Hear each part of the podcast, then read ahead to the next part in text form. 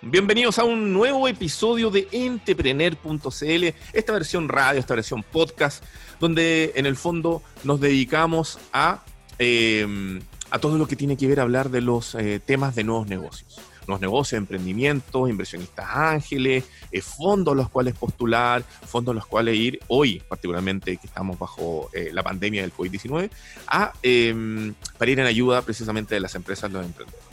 Hemos estado teniendo diferentes invitados a lo largo de esta tercera temporada ya.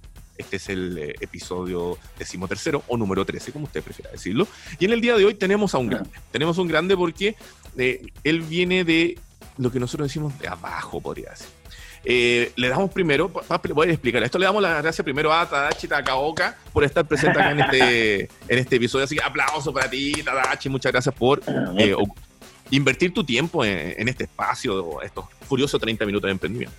Ahora, si usted no conoce a Tadachi, hagamos la introducción. Tadachi viene de abajo, nosotros decimos, porque fue emprendedor, vivió las de Kiko y Kako, después se fue, digamos, estuvo en una aceleradora privada, después se fue al mundo gubernamental, eh, estando precisamente en el emprendimiento en Corfo. Y hoy está haciendo otras cosas, que de hecho es precisamente alguna de las cosas que vamos a tratar más ratito.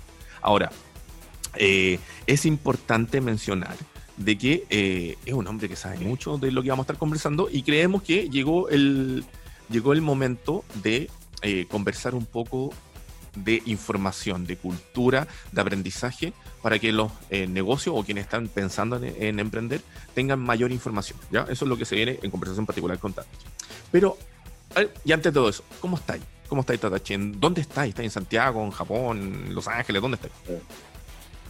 Estoy acá en Santiago encerrado en mi casa desde el 7 de marzo, así que viene el departamento, pero la verdad bien, tranquilo en lo personal, súper bien, súper contento, pero a la vez muy preocupado. Estoy, me da harta pena lo que están pasando los emprendedores, me, me da harta pena porque, eh, claro, nadie lo, vio venir, era imposible predecir el impacto de esta cuestión. Si tú me hubieras preguntado, me hubieras entrevistado el el, último día de febrero, yo te había dicho, no, imposible que esta cuestión para que el país, o sea, lo más enfermedad de algunas personas. Jamás hubiera dicho esta cuestión. Entonces, con esta preocupación por eso y tratando de ayudar en todo lo que pueda a emprendedores que se puedan salvar. Mientras más podamos salvar, mejor. Perfecto. Oye, y el.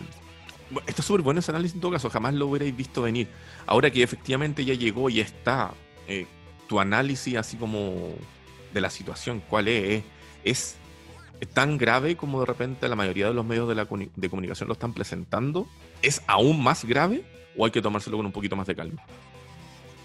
O sea, no, yo creo que es grave y hay que tomárselo no con pánico, pero sí con responsabilidad. Eh, y esa responsabilidad conlleva entender en qué tipo de industria estás y si tienes que cambiar. Eh, yo creo que la responsabilidad más fuerte que hay que tomarse hoy día es parar un poco, hacer un Excel, mirar la plata que tengo, cuánto gasto mensualmente y ver cuántos meses puedo sobrevivir. Eh, que uno se vaya a morir porque no tiene plata, yo creo que nadie va a terminar en la calle, yo espero, y, creo que sí tienes que ordenarte para tener un poco de, paz mental. O sea, bueno, si mi empresa va a sobrevivir tres meses, eh, tener súper clarito ese número, y, porque eso te da espacio para tratar de reinventarte. O sea, los modelos de negocio cambiaron totalmente y, creo que hay que usar ese miedo a, perderlo todo como un combustible para tratar de salir a sacar a las. Está súper bueno en todo caso. Bueno, de hecho, eh, yo le he escuchado por ahí al fundador de Casa Ideas, hemos conversado también con la, con, con, la Rocío respecto a algunas cosas a considerar y bueno, el tema del de, el flujo, la caja chica es súper importante para saber eh, cómo puede perdurar el negocio, teniendo en consideración que hoy las ventas, dependiendo del rubro que uno está, está complejo, está complejo. Oye, eh, a ver, la no, tú que más o menos cómo funciona esto. Hablamos de una noticia, después nos concentramos particularmente en el invitado. Entonces, tenemos seleccionado una noticia que nosotros creemos que es bastante importante porque tiene que ver con precisamente como algunas muestras de que efectivamente se puede seguir funcionando y se puede seguir escalando pese a la pandemia. Y en este caso había un tema que era bastante, que causó bastante eh, atención o, provocó en el fondo el conocimiento del público de era que eh, el día, hace, hace un tiempo atrás, si no me equivoco, el, viernes, la FNE aprobó sin condiciones, es decir, totalmente de acuerdo, la compra de Corner Shop, y ojo, estoy mirando mi, mi de memoria, por eso miro hacia el lado, eh, la compra de Corner de Uber.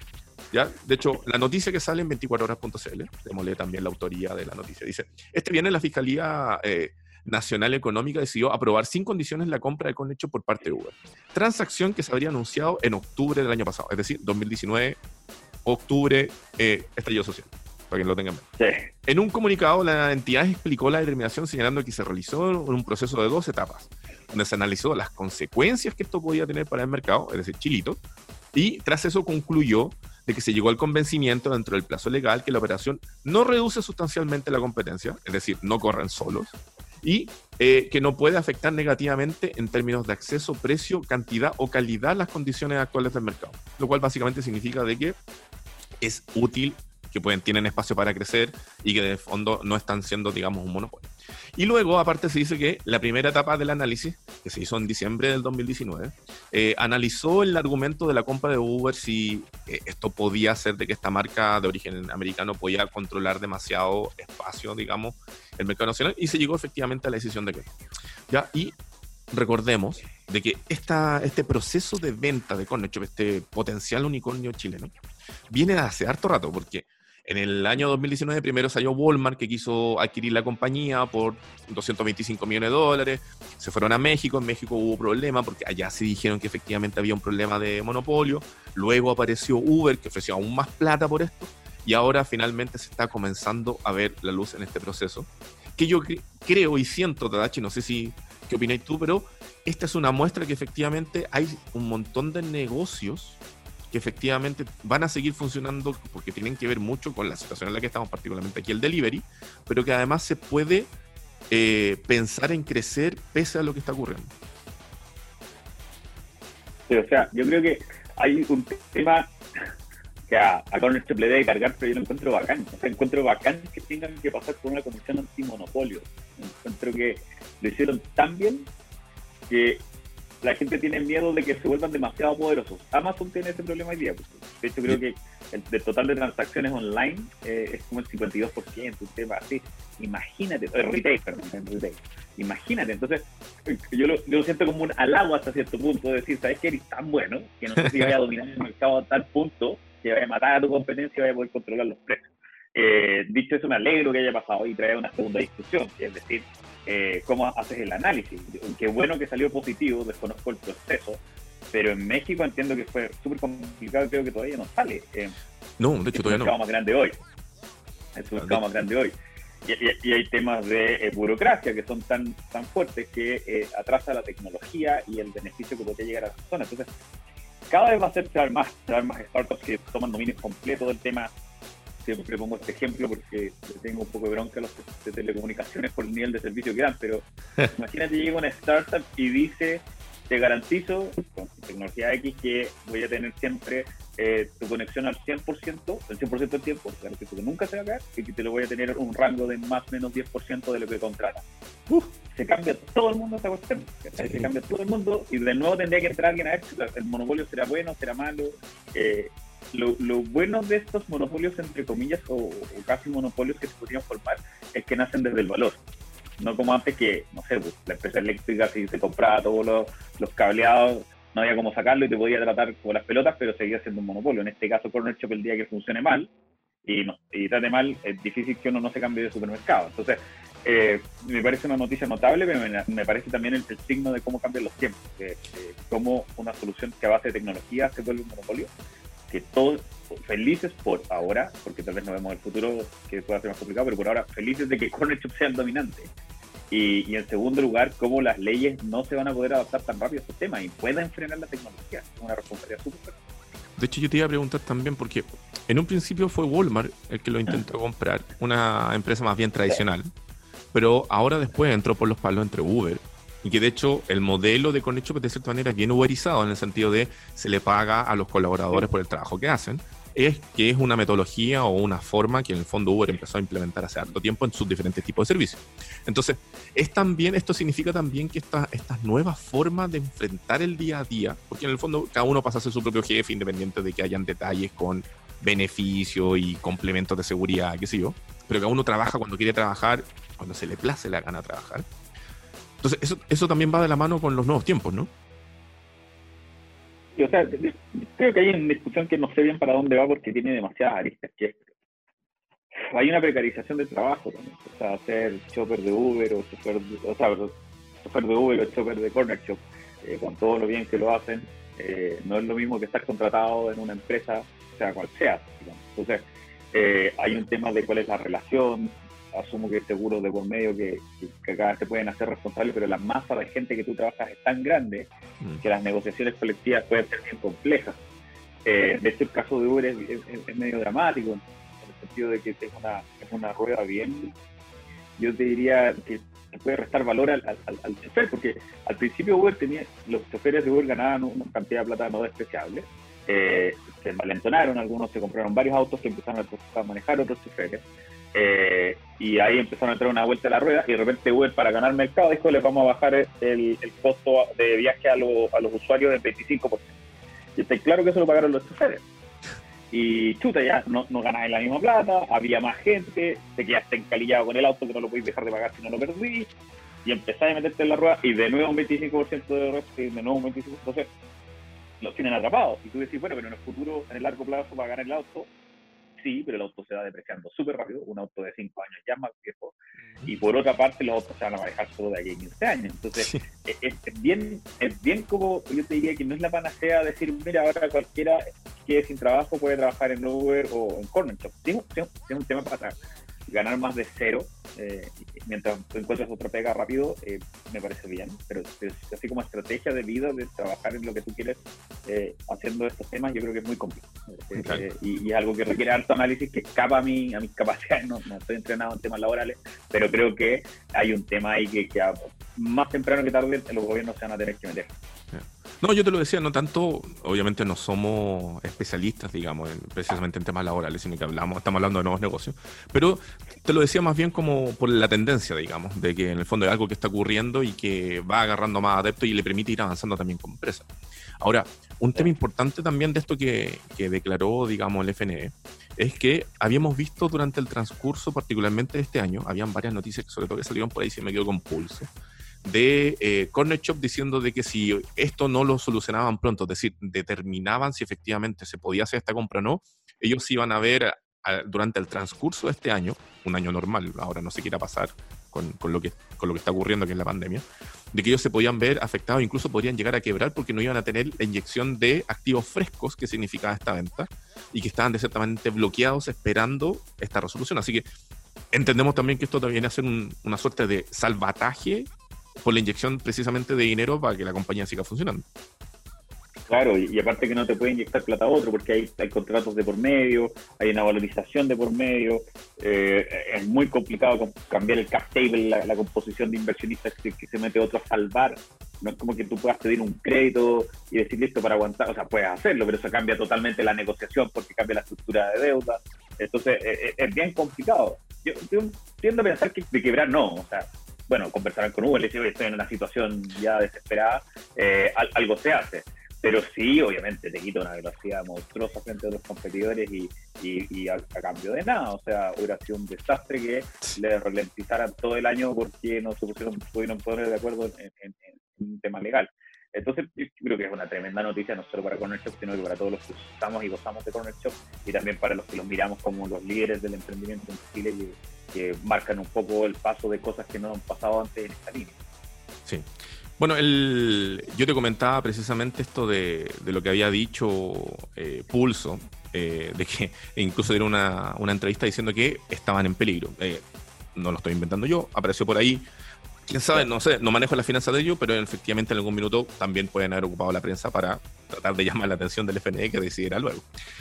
Oye, Em, estamos llegando más o menos a mitad, a mitad del programa, entonces hay que hacer las menciones. Eh, ustedes están viendo, chiquillos, o están escuchando, en caso que estén en alguno de nuestros canales más bien auditivos, eh, Entrepreneur Radio 2020. Este es un programa que va los martes y los jueves en estreno simultáneo a las 19 horas a través de diferentes canales de los cuales, en el fondo, a través de Entrepreneur que estamos entregando. Nuestro sitio web, el canal de YouTube, nuestro fanpage de Facebook, las cuentas en podcast de Spotify, de Apple Music. Y la idea es eh, efectivamente entregar información sobre los nuevos negocios, los emprendimientos, las startups y afines. Y este programa llega a ustedes gracias a dos gentiles auspiciadores. Uno es Wow Factor, que es agencia de comunicación de los nuevos negocios, que sirve para posicionar a su negocio eh, en los medios de comunicación, en papel, en radio, en digital, eh, eventualmente en televisión, que es lo más relevante y lo que cuesta más, la posibilidad de poder decirle a la mamá de cada uno de ustedes emprendedores, mamá, salir en la tele, ahí está presente, váyase a www.wowfactor.cl, wow se escribe W-O-W, wowfactor.cl, de seguro los chiquillos del equipo van a estar felices de poder hacer una estrategia comunicacional para poder posicionar su negocio en los medios de comunicación. Y por otro lado, eh, llegamos también a ustedes gracias a los creadores de nuestras gráficas que es Monstruo Squad. Monstruo se escribe así como si usted dijera monstruo, pero mal dicho, monstruo. Monstruo. Monstruo Squad, que es eh, en el fondo es una em, empresa, una postproductora audiovisual que se dedica precisamente a generar piezas gráficas de alto impacto. Ellos están trabajando con grandes empresas, pero también están trabajando con emprendedores, con nuevos proyectos, porque en el fondo entienden de que precisamente son los nuevos negocios los que tienen que llegar y ocupar la omnicanalidad de diferentes espacios para poder promocionar y publicar sus productos, sus servicios. Así que yo lo sabe, Monstruo Squad, felices también de eh, trabajar con ustedes en todo lo que significa la comunicación audiovisual. El día de hoy estamos con Tadachi Takaoka, quien ustedes pueden ver en pantalla. Ahora con quien estamos conversando eh, de emprendimiento, estamos conversando los nuevos negocios. Y en particular ahora vamos a adentrarnos en lo más relevante de, eh, de este programa, que es conversar con Tadachi de qué es lo que está haciendo. Y en este sentido, hay algo que nos llama la atención. Tadachi, hace, no me acuerdo cuánto, un mes, dos meses, empezaste a hacer una intensificación de comunicación en tus redes sociales, entregando una serie de contenidos que tienen que ver precisamente eh, tanto de educación como también de conocimiento de eh, los nuevos negocios. Terminología, eh, en el fondo, algunos consejos. Cuéntanos, ¿en qué está ese proyecto? ¿Cómo se te ocurrió? ¿En qué está? Mira, lo que pasó fue que cuando salí de Corfo, se conjugaron dos cosas. Uno, salí como una semana antes de que, de que estallara el, tema social, lo cual fue un agrado poder pasarlo desde fuera del gobierno para, poder mirarlo con un poco más de objetividad. Eh, y también tenía oxígeno en el sentido de que había sido ordenado, que había ahorrado, entonces no tenía apuro por, por.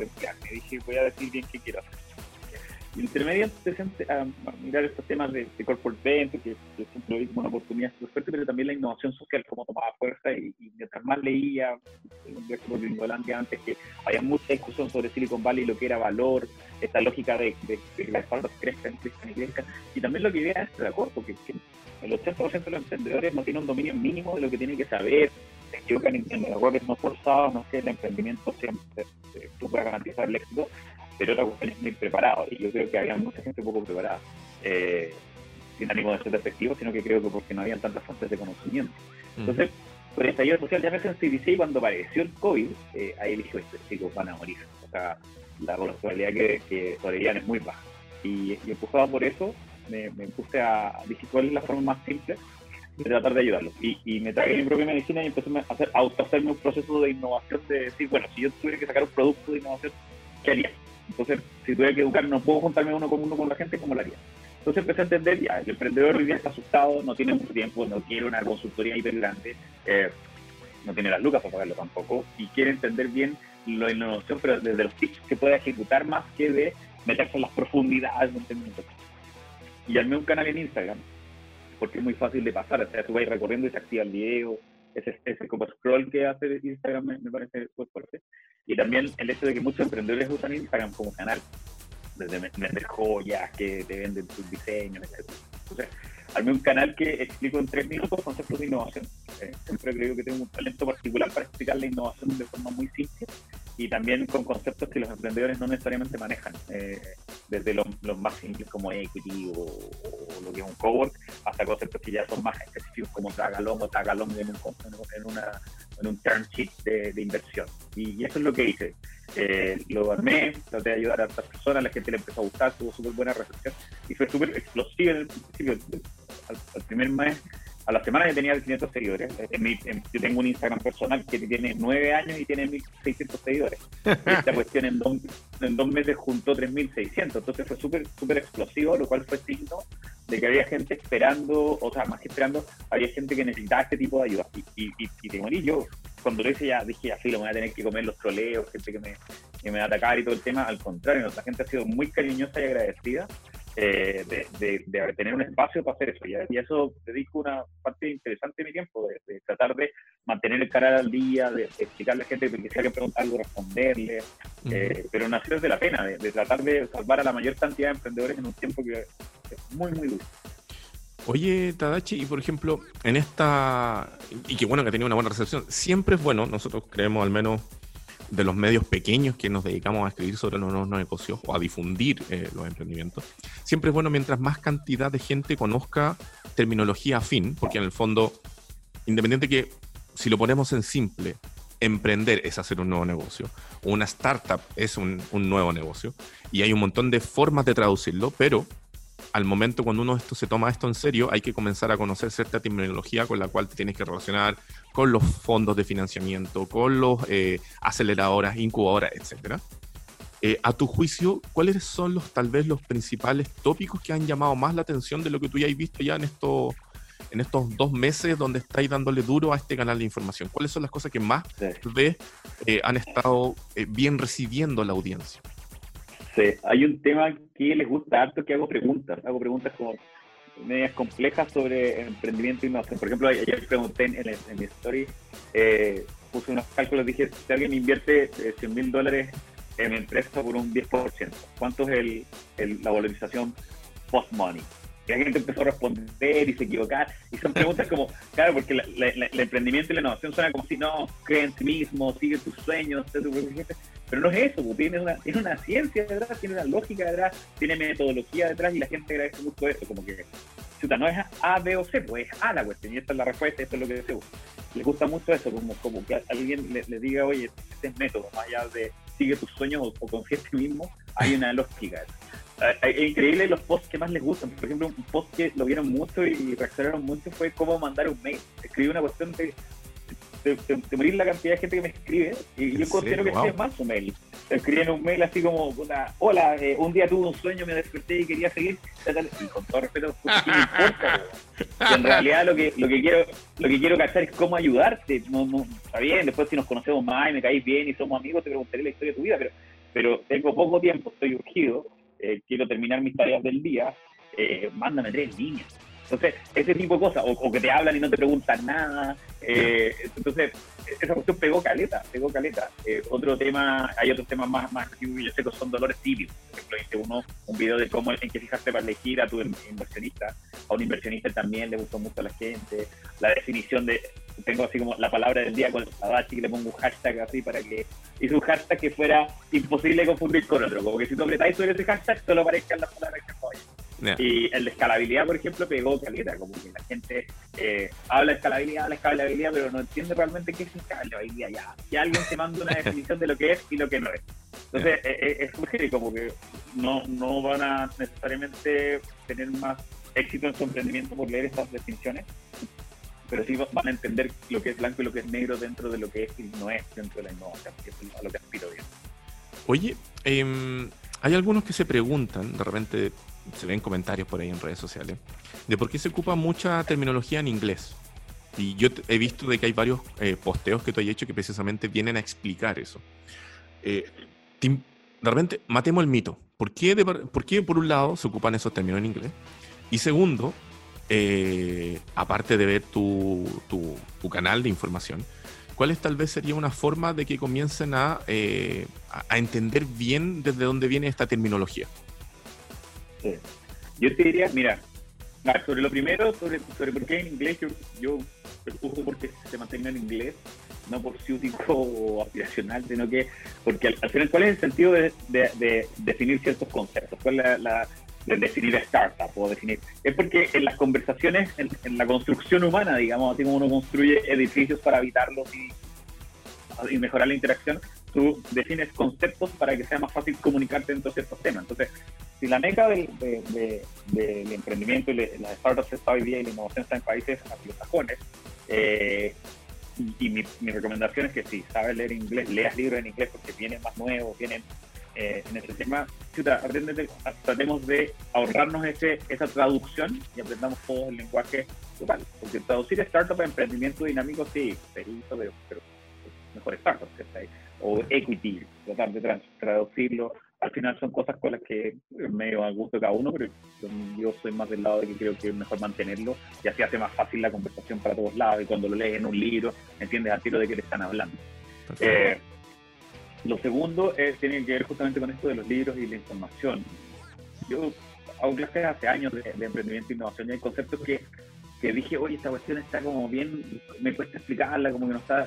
Y, siempre me lo atribuí a mí mismo, como dije, bueno, yo tendré que estudiar más de este tema, pero una vez que empecé a buscar, eh, no encontrábamos esta información, temas como manejo portafolios de proyectos en, innovación, recién observando el Cognior, que fueron los que hicieron eh, eh generación de modelos de negocios, hay que escribir un libro al respecto y ahí te das cuenta de lo nuevo del tema. Como que no es que todo esté escrito y te falta tiempo para entenderlo. Hay, hay, muchas discusiones, pero la mitad de los libros son de motivación o, darse vueltas sobre lo mismo. Es poco lo que uno avanza como en, en, en, el estado del arte. Entonces, eh, y eso hace que haya tenido que leer muchos años, haya tenido que dedicarme 24 7 a este tiempo, y por eso es que creo que hay valor en que yo lo mastiqué y lo puse todo en este tema. Lo que yo estoy escribiendo hoy día en este canal eh, es lo que me hubiera gustado tener algún minuto como de una forma muy fácil y concisa eh, ordenarme. Dicho eso, están los libros típicos como Lean Startup o, Business Model Generation. Yo creo que son súper buenos para de una sola vez pegarte como lo básico que hay que aprender. Pero también a mí lo que me ha servido mucho es tomar cursos ahora en Coursera. Estoy haciendo un curso de 11 semanas de criptomonedas en la Universidad de Princeton. Ahora estoy haciendo un curso de valorización de startups en la Universidad de Duke de cuatro semanas. Y, increíble lo que uno aprende. Antes de la pandemia no lo hubiera pescado, si lo hubiera puesto en, un currículum. Hola, eh, hice un curso online. Eh, no sé si lo hiciste bien o no. Pero, pero no, en realidad te deja cosas bien interesantes. Yo creo que es una buena forma de aprender. Mira, mira, está súper bueno ese dato particularmente de aprovechar este tiempo que se está en la casa si es que tiene la posibilidad y la suerte de tener un poquito más de tiempo de invertir en, aprender, digamos, sobre todo que están estas grandes instituciones reconocidas mundialmente que, donde uno puede obtener información. Oye, la idea del canal, que por ahora está precisamente, tengo, es de lo que he podido ver y percibir de lo que estamos conversando, es, son, digamos, eh, canales, redes informativos a través de redes sociales. ¿Tienes la idea de eh, escalarlo precisamente, de convertirlo en algo más, desde, ahí, no sé, extender asesorías, algún otro producto o servicio? Mira, no, no, no, nunca lo pensé como una fuente de negocios, a pesar de que ahí me ha salido charla y cosas, pero no, era mi, foco. Eh, lo que sí pensaba es, es, llevar a, a YouTube, porque creo que estos videos de tres minutos son buenos para, para introducir un concepto, para, para, que en una conversación no te pillen en frío diciendo, chuta, nunca he escuchado esto, entendáis más o menos de lo que se habla. Pero claro, sigue siendo poco para eh, profundizar o dar ejemplos más específicos. Y, he pensado llevarlo a YouTube para, para poder aprender. Pero mira, el tema de asesoría o, no, la verdad es que no, lo he visto tanto en esa línea, en, en algunas redes de mentores. Eh, la verdad es que justamente el sentido de hacer este canal era no tener que ir uno a uno, sino que poder ayudar a la mayor cantidad de gente a un N interesante. Entonces, eh, yo creo que ese es el espíritu detrás de esta línea, más que convertirlo en una línea de negocio, porque estoy trabajando en el tema, digamos, tengo mi trabajo hoy soy asesor de, estrategia en, en Social Lab. Eh, entonces, tengo mi, mi, trabajo aparte, que, esta cuestión se podría ver como un hobby, pero más bien un proyecto. Y me gustaría potenciar eso, que más gente lo vea y se ponga una sola vuelta y diga, ya listo, no, no, no que esté graduado de emprendedor, pero sí ya entiendo más o menos la lógica que hay detrás y no voy a hacer tonteras. Ese es a lo que más aspiro con mi canal. Oye, eh, nos quedan poquitos minutos, ha pasado volando este rato. Y em, voy a copiarle algo que hacía Leo en, eh, en Innova Rock, que era cuando quedaba la última pregunta, era un pitch de un minuto para decir algo importante. Y te lo voy a modificar, eso sí, a tres términos importantes que tú crees que todo emprendedor o persona que está haciendo un nuevo negocio tiene que sí o sí saber. Yo diría que el primero es entender lo que es propuesta de valor y no confundirlo con el producto. Si bien el producto conlleva parte de propuesta de valor, hay que aprender a diferenciar el tema. Por ejemplo, el producto acá, o servicio, de lo mismo, es el programa de radio online. Pero la propuesta de valor tiene que ver con que conversas con gente muy interesante sobre temas específicos de emprendimiento que no es una conversa genérica, sino que nace desde un punto de prensa, eh, hay gente muy especializada, hay, hay, una promesa detrás. Saber diferenciar eso eh, te permite saber en qué cosas invertir para poder y que diferenciarte de la competencia y poder eh, cobrar y que no te estén siempre compitiendo por precio. El otro tema yo creo que es equity. Yo creo que eh, tienes que saber cómo, en toda la lógica de levantar inversión, cómo repartirse la propiedad entre los, entre los socios que están partiendo, etcétera, etcétera. Y el tercero, obviamente, es modelo de negocio y pivoteo. Eh, qué, es el modelo de negocio y qué no es el modelo de negocio. Y no confundir modelo de negocio con modelo de ingresos, entender que, un modelo de negocio bueno puede sacar adelante un producto que es mediocre, eh, o más que mediocre que no está totalmente desarrollado, eh, y qué significa pivotear y cambiando ese modelo de negocio para ir triunfando. Eh, esos son términos mínimos que tienes que saber para poder decir, listo, me lancé a emprender, pero no voy a hacer lo mismo que el compadre al lado, porque si no voy a tener que competir porque voy a morir. Eh, ¿Cómo me puedo diferenciar para salir adelante? Clarito, clarito, muy bueno. Oye, em, antes de que comencemos a despedirnos, em, los arrobas, los arrobas de donde la gente te puede encontrar precisamente para entender, acceder y comenzar a ver esta información. Sí. En, en Instagram soy arroba tadachi.takaoka. Ese es, ese es mi canal donde estoy tratando de ayudar a la gente a entender el tema. En Twitter también soy bastante activo, pero, pero más desde acto repetitivo cosas de emprendimiento, pero también una visión más filosófica tal vez del emprendimiento y la vida, que es Tadachi Takaoka, todos juntos, Tadachi Takaoka en Twitter. Y esos son los más dos donde más, bueno, y en LinkedIn siempre estoy presente también como Tadachi Takaoka, algo así, pero, pero te diría que, que los dos son donde estoy más activo. Perfecto, ya lo saben. Entonces, arroba tadachi.takaoka en Instagram y arroba tadachi.takaoka en Twitter. Los dos, digamos, principales espacios digitales donde pueden encontrar esta información. Siempre muy útil precisamente cuando usted quiere aprender y saber más terminología para poder enfrentar los nuevos negocios. Tadachi, yo te quiero agradecer por haber estado en estos furiosos 30 minutos de emprendimiento que tenemos acá en Entrepreneur los martes y los jueves a las 19 horas en estreno. Eh, quedas obviamente cordialmente invitado para que prontamente volvamos a conversar, dependiendo de las circunstancias que estén pasando en, en nuestro país y en el mundo con esto del coronavirus. Sí. obviamente te deseamos la mejor de la suerte y de nuevo, muchas gracias por estar. gracias por la invitación, Rob. Siempre un gusto hablar contigo y te felicito por el trabajo que has hecho de llevar adelante el tema del emprendimiento en estos tiempos tan duros para todos. Estamos tratando de hacer un poco lo mismo, eh, visibilizar las cosas en el fondo, que, que es más que meramente un, una moda, digamos. Oye, chiquillos, eh, bueno, junto con darle las gracias nuevamente a Tadachi por estar acá, estamos poniendo término a este episodio. Recuerden que nosotros siempre vamos en estreno los martes y los jueves a las 19 horas, a través de toda nuestra multicanalidad, www.entrepreneur.cl, el canal de YouTube, nuestro fanpage en Facebook y nuestros canales de podcast en Spotify y en Apple Podcast. Eh, también recuerden que el próximo jueves vamos a tener un nuevo super invitado, así que estén atentos, porque esto fue Entrepreneur Radio 2020. Nos vemos.